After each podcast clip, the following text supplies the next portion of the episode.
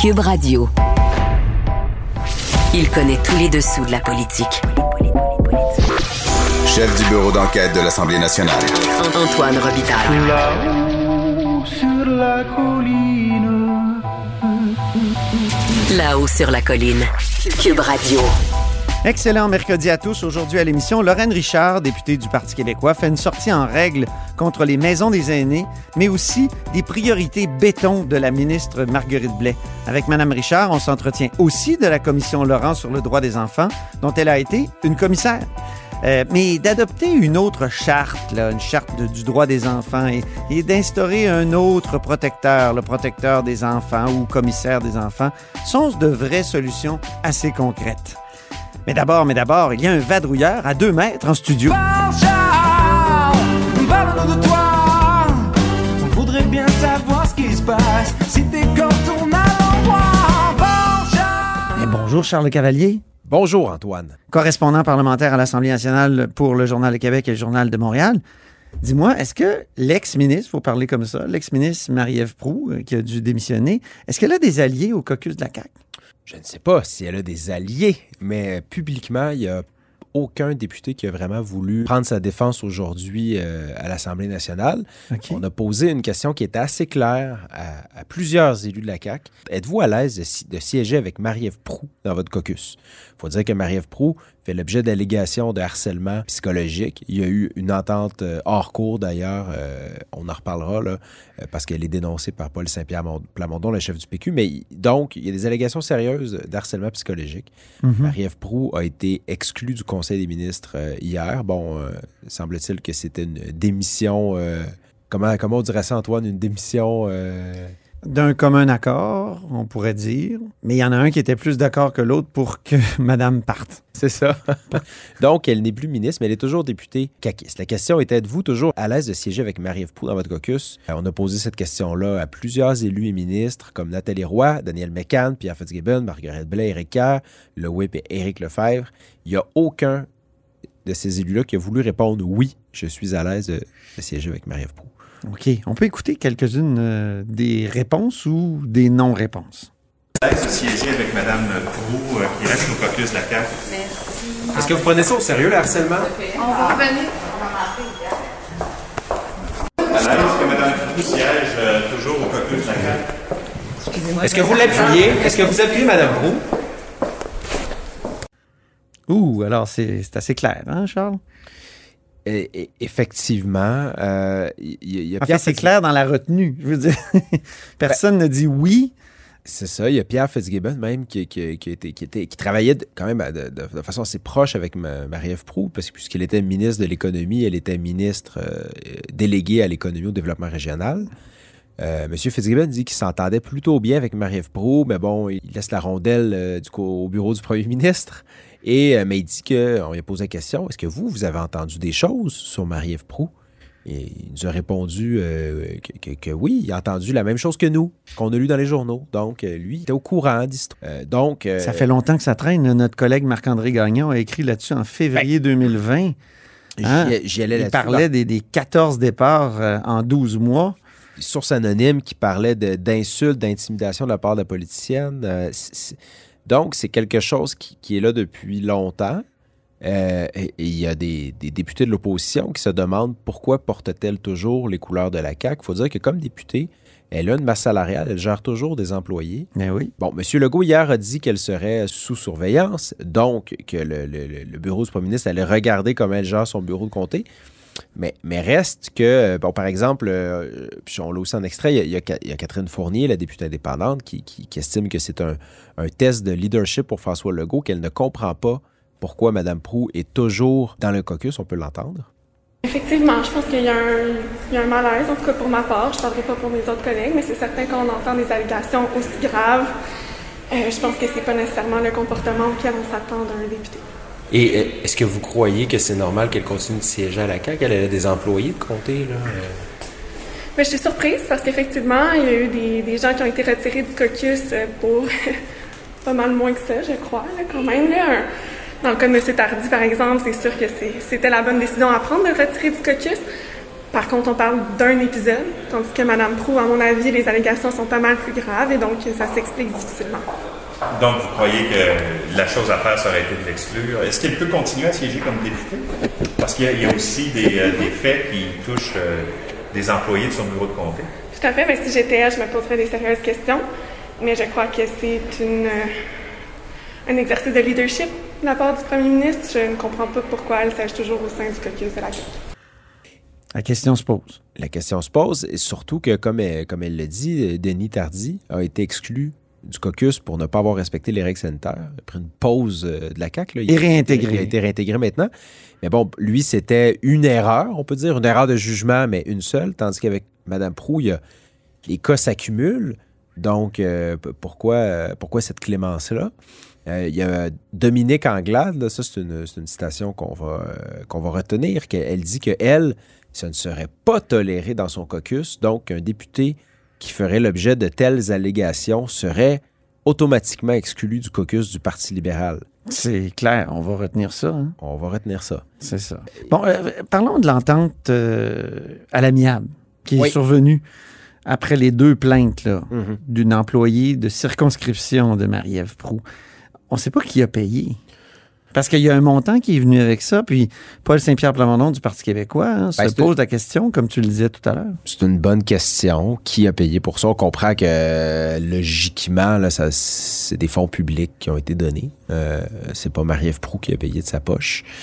Donc, euh, Paul Saint-Pierre Plamondon se demande qui a payé pour ça. C'est une question qui est légitime. Il faudrait que quelqu'un y réponde. Là. Euh, Et puis, euh, je comprends que dans ce genre d'entente-là, euh, généralement, faut, faut- légalement, il ne faut pas le, le percevoir comme étant une preuve de culpabilité. Non.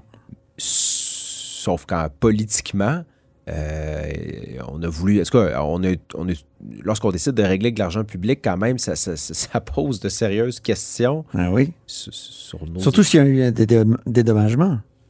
Ben voilà. Donc, euh, les- Ce qui est possible, mais on n'a pas le détail de tout ça. On n'a pas le détail de tout ça. Mais il reste que les députés de l'opposition ne lâchent pas le morceau, continuent de, de- de poser des questions sur le comportement de, de Marie-Ève Proux. Puis ça amène aussi une autre question qui était la tolérance qu'il y a eu à l'égard de Mme Proux depuis longtemps. Parce que François Legault, euh, l'an dernier, là, lorsque, justement, lorsque Marc-André Gagnon a sorti son article, Oui. il minimisait la chose. Vraiment. C'est de la régie interne. Est-ce que ça vous trouble? Il dit ça, non. Ça me trouble pas. Euh, donc, euh, c'est comme si le, le- le harcèlement psychologique l'an dernier, ça ne l'inquiétait pas trop. Mais mettons, nous, à sa place, peut-être qu'à ce moment-là, il se disait ce qu'on a instauré comme, euh, comme mesure, c'est-à-dire qu'il y avait comme un chaperon. Là, qui... Ou un coach. Il dit un coach. Je sais, mais tu sais, j'essayais d'éviter coach. Un entraîneur. Donc, il y avait que- comme quelqu'un pour lui dire de. Tu sais, pour l'encadrer.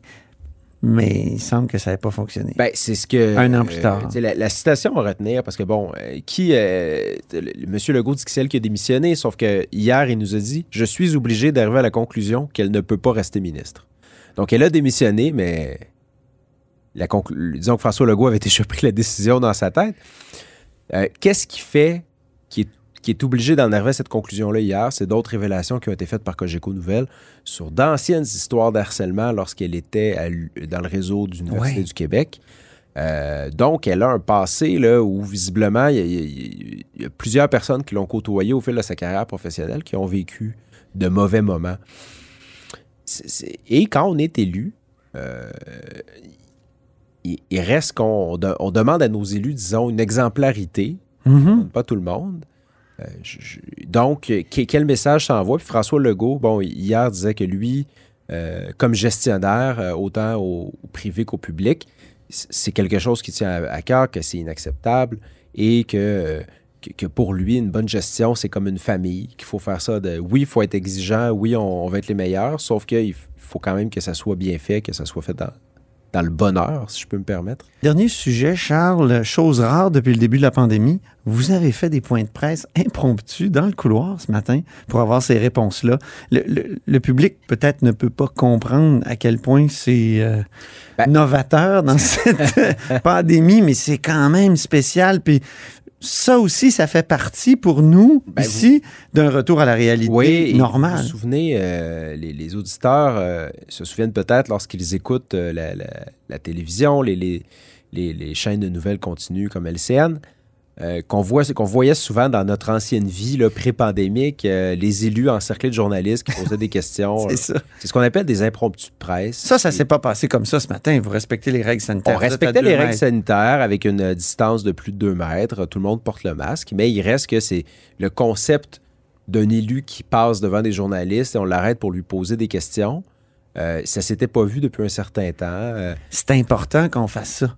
Parce qu'on peut pas juste attendre, comme Geneviève Guilbeault nous a dit l'autre jour. Ah, ben, j'avais rien à dire, donc euh, j'ai pas fait point de presse. Ils sont rendus là, là je pense, le pouvoir. là. Ils pensent qu'ils ne parlent que quand ils ont quelque chose à dire. et Et, mais nous, on a toujours des questions. et c'est aussi une autre. euh, il y a 125 élus à l'Assemblée nationale. C'est pas juste François Legault, Geneviève Guilbeault, Christian Dubé, euh, Paul Saint-Pierre Plamondon qui n'est pas élu par ailleurs, Dominique Anglade et euh, Manon Massé, Gabriel Nadeau-Dubois. Il y a d'autres élus. Euh, puis, puis c'est- je veux pas pointer du doigt juste le gouvernement. là. Tous les partis politiques ont, ont vécu ça avec la pandémie, c'est-à-dire qu'on met Ouais. toutes les caméras sur certains élus choisis. Euh, je peux poser la question, c'est quand la dernière fois qu'on a vu Pierre Arcan à l'Assemblée nationale, Ouais. euh, député libéral. Il est au purgatoire. Voilà, il est quelque part. Pas dans le sud, pas dans le sud. Hey, merci infiniment, Charles Le Cavalier, correspondant parlementaire à l'Assemblée nationale pour le Journal de Québec et le Journal de Montréal. Merci. Vous êtes à l'écoute de là-haut sur la colline.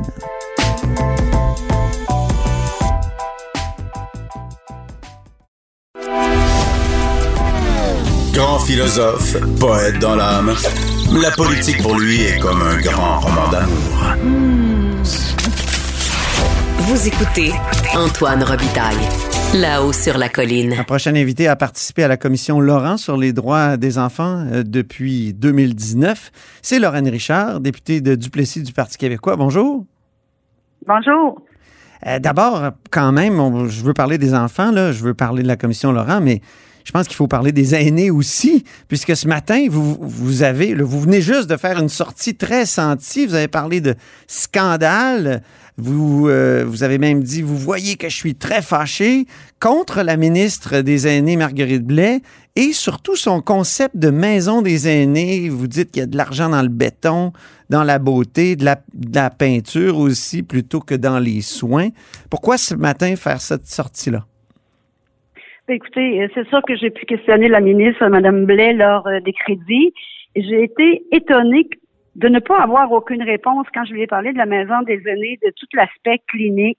Est-ce qu'elle avait eu des discussions avec euh, quand même son collègue de la santé? Parce que tout l'aspect clinique relève de la santé.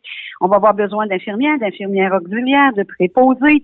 Euh, on sait comment c'est difficile dans le milieu présentement. Et j'ai eu aucune réponse. Il faut qu'il y ait des sommes qui se rattachent à, ça. Donc, la ministre des aînés, tout ce qu'elle nous parle, c'est de la maison des aînés, du béton. euh, Ça va être beau. Oui, ça va être super beau. Mais écoutez, on va être rendu presque à, à 4 milliards là, si, euh, si elle poursuit son plan. Et pendant tout ce temps-là, on a quand même des aînés qui demeurent en résidence privée, euh, qui, qui éprouvent encore des difficultés. La maltraitance existe encore. On n'a pas suffisamment d'inspecteurs pour s'assurer que les soins prodigués à nos aînés sont adéquats. Donc, oui, je suis fâchée de voir tout ça, qu'on on, ne travaille pas sur les vrais enjeux. Vous savez, la pandémie a mis en, en lumière la situation des aînés au Québec, Oui. mais elle existait avant, puis elle va exister encore après la pandémie, parce que justement, il n'y a pas eu de mesures, il n'y a pas eu de virage qui a été pris pour améliorer sincèrement la condition de vie de nos aînés. Et ça, ça me fâche et ça me désole, oui. Et malgré euh, les salaires qui risquent d'augmenter, les, les primes et tout ça, on a du mal à conserver les, les- les gens qu'on a qui travaillent dans le domaine et euh, on a du mal à, à- hausser leur salaire d'une d'une manière où justement le, le- ces, ces boulots-là soient vraiment attrayants. hein, C'est ça le problème. Absolument, mais il n'y a pas juste le salaire, oui, il y a les conditions salariales, mais il y a aussi tout, tout le, je veux dire, la rareté de main-d'œuvre fait que, bon, euh, ceux et celles qui travaillent au quotidien, bon, c'est du temps supplémentaire, c'est renoncer à ses vacances, c'est les conditions de travail, c'est la charge des patients. Quand vous travaillez auprès souvent dans, en CHSLD d'une clientèle très, très lourde, c'est difficile. Et là, et là, je vous parle de CHSLD, bon, euh, public ou, ou conventionné, malgré qu'on n'en a pas beaucoup de conventionnés, mais on a des résidences privées pour aînés qui ont des clientèles euh, d'aînés qui qui, requièrent, énormément de soins, comme s'ils étaient en CHSLD. Et souvent, mais écoutez, on ne peut pas les attirer parce que souvent, il y a la notion de, profit. Vous savez, on a des grosses résidences où c'est des, des, organismes à but, non, à but lucratif. C'est pas à but non lucratif. Les mhm. propriétaires sont là pour faire de l'argent.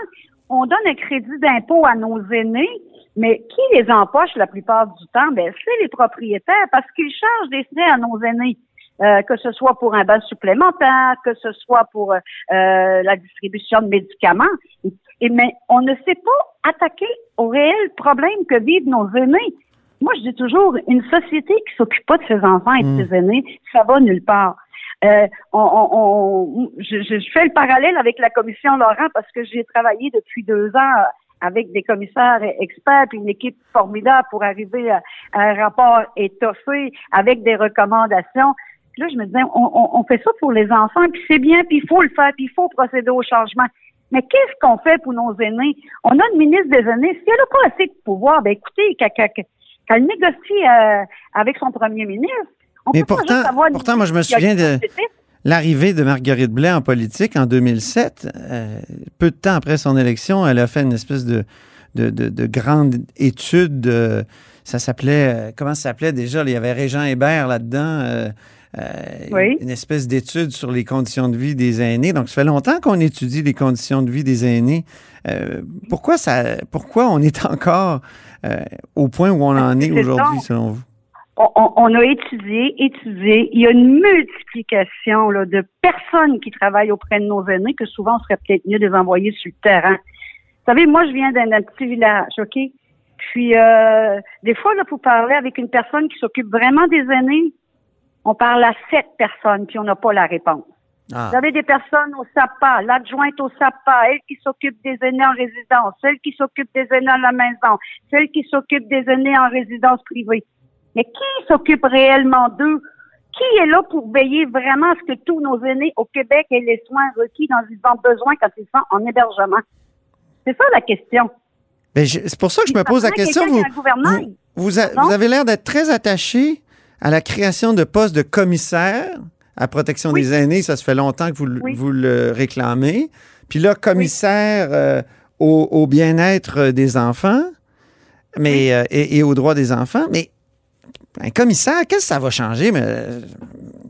Madame Richard, là, est-ce que est-ce que c'est pas justement encore une fois de la bureaucratie Puis euh, est-ce qu'il faut pas au, contraire prendre cet argent là, puis cette ces efforts-là, puis mettre ça sur le terrain plutôt qu'encore proclamer des droits, puis tout ça, puis des commissaires qui surveillent, d'autres personnes qui surveillent. Il me semble que...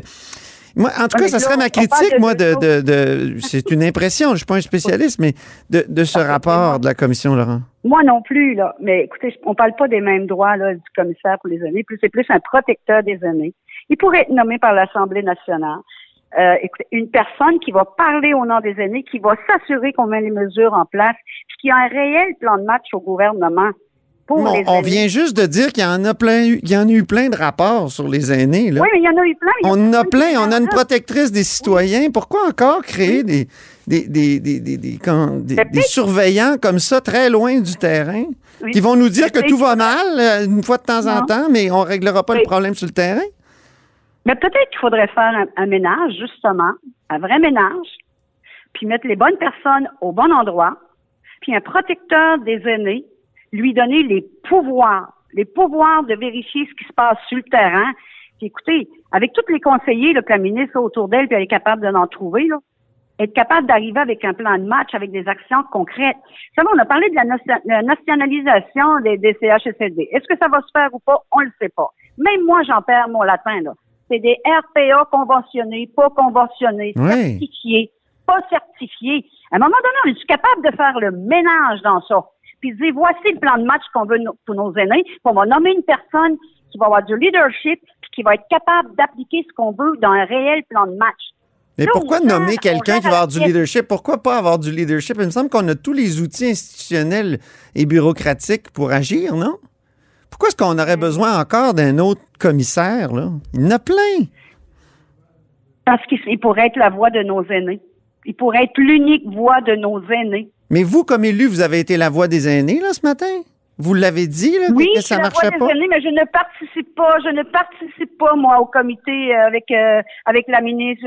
Je, n'ai pas tous les données que le ministère peut avoir. Je n'ai pas accès à tout ça.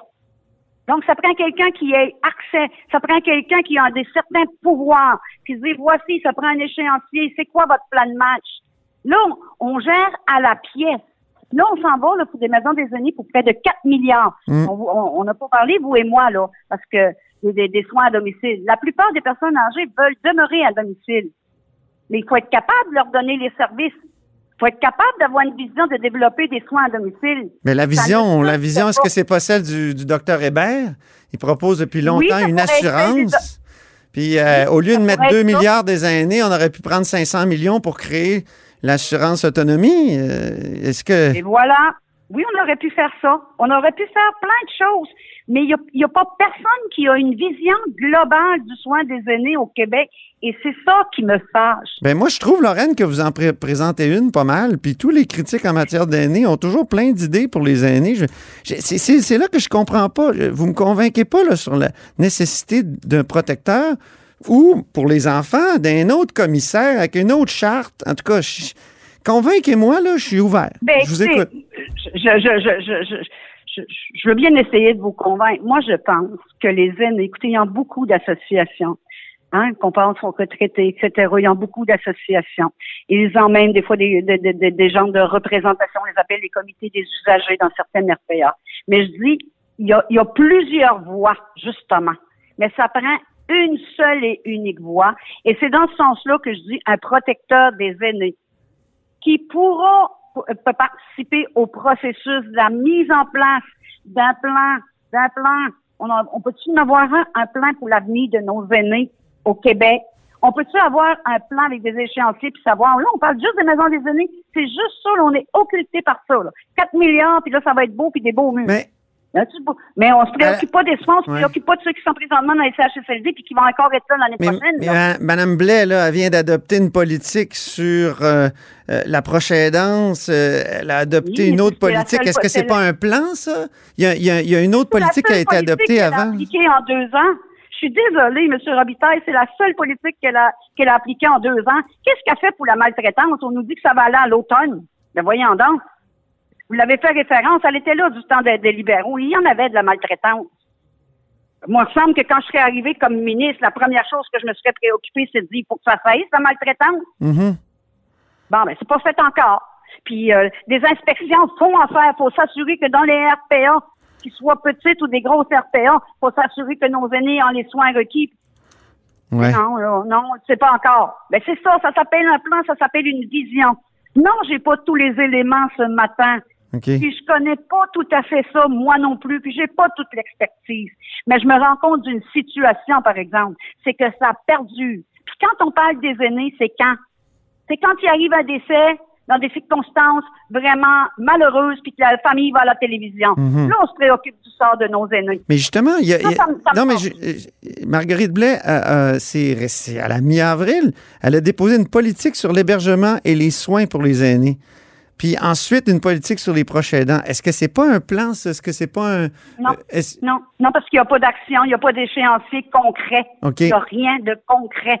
Écoutez, c'est très difficile, vous le savez, vous m'avez donné l'opportunité de critiquer Mme Marguerite Blais. Mme Marguerite Blais est aimée des Québécois. Écoutez, c'est une ancienne animatrice euh, à la télévision. euh, et à chaque fois qu'on va critiquer Mme Blais, ben là, on va dire Ah, ben c'est fait de la politique partisane, etc. Moi, là, je fais pas de la politique partisane avec les aînés. OK. J'en fais pas, puis je veux pas en faire. Puis je me dis, ensemble, on est-tu capable? Tu sais, on est au Québec, là. On est en 2021, là. Mhm. On a multiplié partout les petites résidences, là. Il y a des petites résidences qui arrivent très bien à bien s'occuper des aînés. Il n'y a même pas la prime de 4% On a des grosses résidences où c'est très luxueux, les gens en les moyens. Ça va bien. Il n'y a pas de maltraitance, il n'y a pas d'abus. Mais par contre, on en a où il y a de l'abus. Où il y a de l'abus, puis où il y a de la maltraitance. Où les, les personnes âgées ont de la difficulté à avoir trois bons repas par jour. C'est ça que je dis. Il faut Mhm. à un moment donné que la société se réveille, puis il faut que le gouvernement se réveille. Et si Mme Marguerite Blais n'a pas tous les pouvoirs, parce que souvent elle dit c'est pas dans ma cour, mais qu'on lui en donne, qu'il y ait quelqu'un qui se réveille puis qui dise là, là, Mais, il faut vraiment s'en Ouais. occuper. mais sous les libéraux, elle n'avait pas la responsabilité d'hébergement, mais là, elle l'a. Et, et en tout cas, Euh, là, mais écoutez, euh, ça fait plus de deux ans qu'ils sont au pouvoir, là. Puis je veux dire, la pandémie, elle dit au bien large, là. Hein? Moi, la première chose, quand je, je, je- on, s'est rendu compte qu'on était en pandémie avec le COVID-19, j'ai dit, la coalition Avenir Québec va dans son angle mort. Ça va être les CHSLD. Puis mhm. j'ai pas une maîtrise, puis j'ai pas un bac au niveau des aînés. Mais on sait qu'ils sont fragiles, on sait qu'ils sont vulnérables. Puis quand la COVID a rentré dans les CHSLD puis dans les RPA, ça fait quoi? Ça fait des milliers de morts au Québec. Puis on n'est même pas capable de faire une enquête publique et indépendante pour savoir ce qui s'est passé. C'est ça qui me fâche. là, vous avez fait une, une enquête, euh, vous avez participé euh, à la commission Laurent. Est-ce que ça a été éprouvant? Ça a été un travail, je vous dirais, euh, difficile de concilier d'abord le rôle de commissaire et celui de député, mais je me suis sentie quand même privilégiée parce que j'ai travaillé avec des personnes vraiment formidables, expérimentées, qui avaient la charge de travail était colossale, mais on n'avait qu'un but, là. C'était vraiment de revirer chaque pierre, puis d'arriver avec un, rapport euh, qui soutient avec la preuve des bonnes recommandations applicables, pas tous aujourd'hui, mais applicables euh, à moyen et à long terme. Euh, mais oui, j'ai trouvé ça difficile. Vous savez, bon, euh, moi, je suis députée de Duplessis, la Côte-Nord, donc euh, pendant presque un an, ça, ça a été des allers-retours vers Montréal et, le bureau de député continue quand même. Mais euh, oui, j'ai j'ai aimé l'expérience euh, et j'ai j'ai aimé la façon dans cette commission à travailler parce que c'est du monde qui était terrain et qui arrivait, oui, avec des problématiques, mais oui, avec des solutions concrètes à appliquer. Est-ce que c'est de, changer la loi, d'adopter euh, finalement, de créer un, poste de commissaire? euh, Est-ce que c'est vraiment concret, ça? Oui, oui, c'est concret. Euh, un commissaire qui, qui va être nommé par, par l'Assemblée nationale, qui va être en même de, de, de, de regarder toute la protection, tous les soins, tout ce que, ce que les, les enfants ont besoin. Euh, épaulé, si on veut, par un commissaire adjoint, mais celui-ci va être dédié vraiment euh, aux Autochtones. Et ça, ça, je pense que c'est une très, très bonne nouvelle pour les communautés autochtones.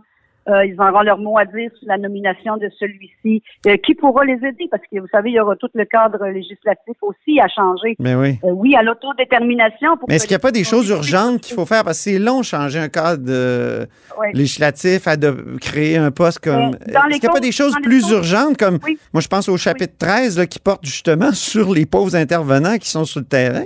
Oui, exactement. Il, il faut s'occuper des intervenants, il faut être capable, bon, on a, on a recruté, euh, on, on- améliorer leurs conditions, mais il faut être capable de leur offrir une formation plus pointue dans, dans, dans certains domaines. Exemple, s'ils vont s'occuper des clientèles autochtones, ça, prend, ça prendrait une formation un petit peu plus pointue.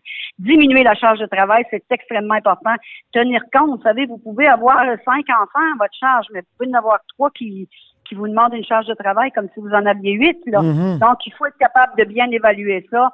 Il y a quelque chose que je pense qu'on peut faire à court terme, c'est au niveau de la confidentialité. Euh, moi, j'étais à même de constater à quel point ça pouvait semer des embûches. Là, ça n'avait pas de bon sens qu'un enfant qui est en CPE euh, et à l'école, ça se parle pas, au niveau des corps policiers, au niveau du CLSC. Même en famille d'accueil, souvent, ils savent même pas les raisons pourquoi l'enfant est placé. Donc, euh, ça n'a pas de bon sens. Ça, je pense Ah, là, il y a trop de confidentialité. trop de confidentialité, il faut agir rapidement. Puis, euh, des choses qui peuvent être faites rapidement, c'est vraiment euh, placer une personne pivot au niveau des CLSC Ouais. pour suivre les familles. Là. Euh, C'est ça. c'est ça la prévention. Suivre les familles avant, avant que ça dégénère. Avant, on a des familles qu'on est capable d'aider puis que les enfants ne se retrouveront pas nécessairement à la DPJ parce que c'est l'urgence. Hein, pour les enfants, c'est l'urgence la DPJ. Merci, Lorraine Richard. Dites-moi, en, en terminant, vous représentez-vous en 2022? Je vous ferai part de mes intentions à l'automne. OK. Parfait. Alors, on note ça, puis on se reparle. Parfait, merci, bonne journée. Merci, c'était Lorraine Richard, députée de Duplessis du Parti québécois. Et c'est tout pour La Haut sur la Colline en ce mercredi. Merci beaucoup d'avoir été des nôtres. N'hésitez surtout pas à diffuser vos segments préférés sur vos réseaux. Et je vous dis à demain.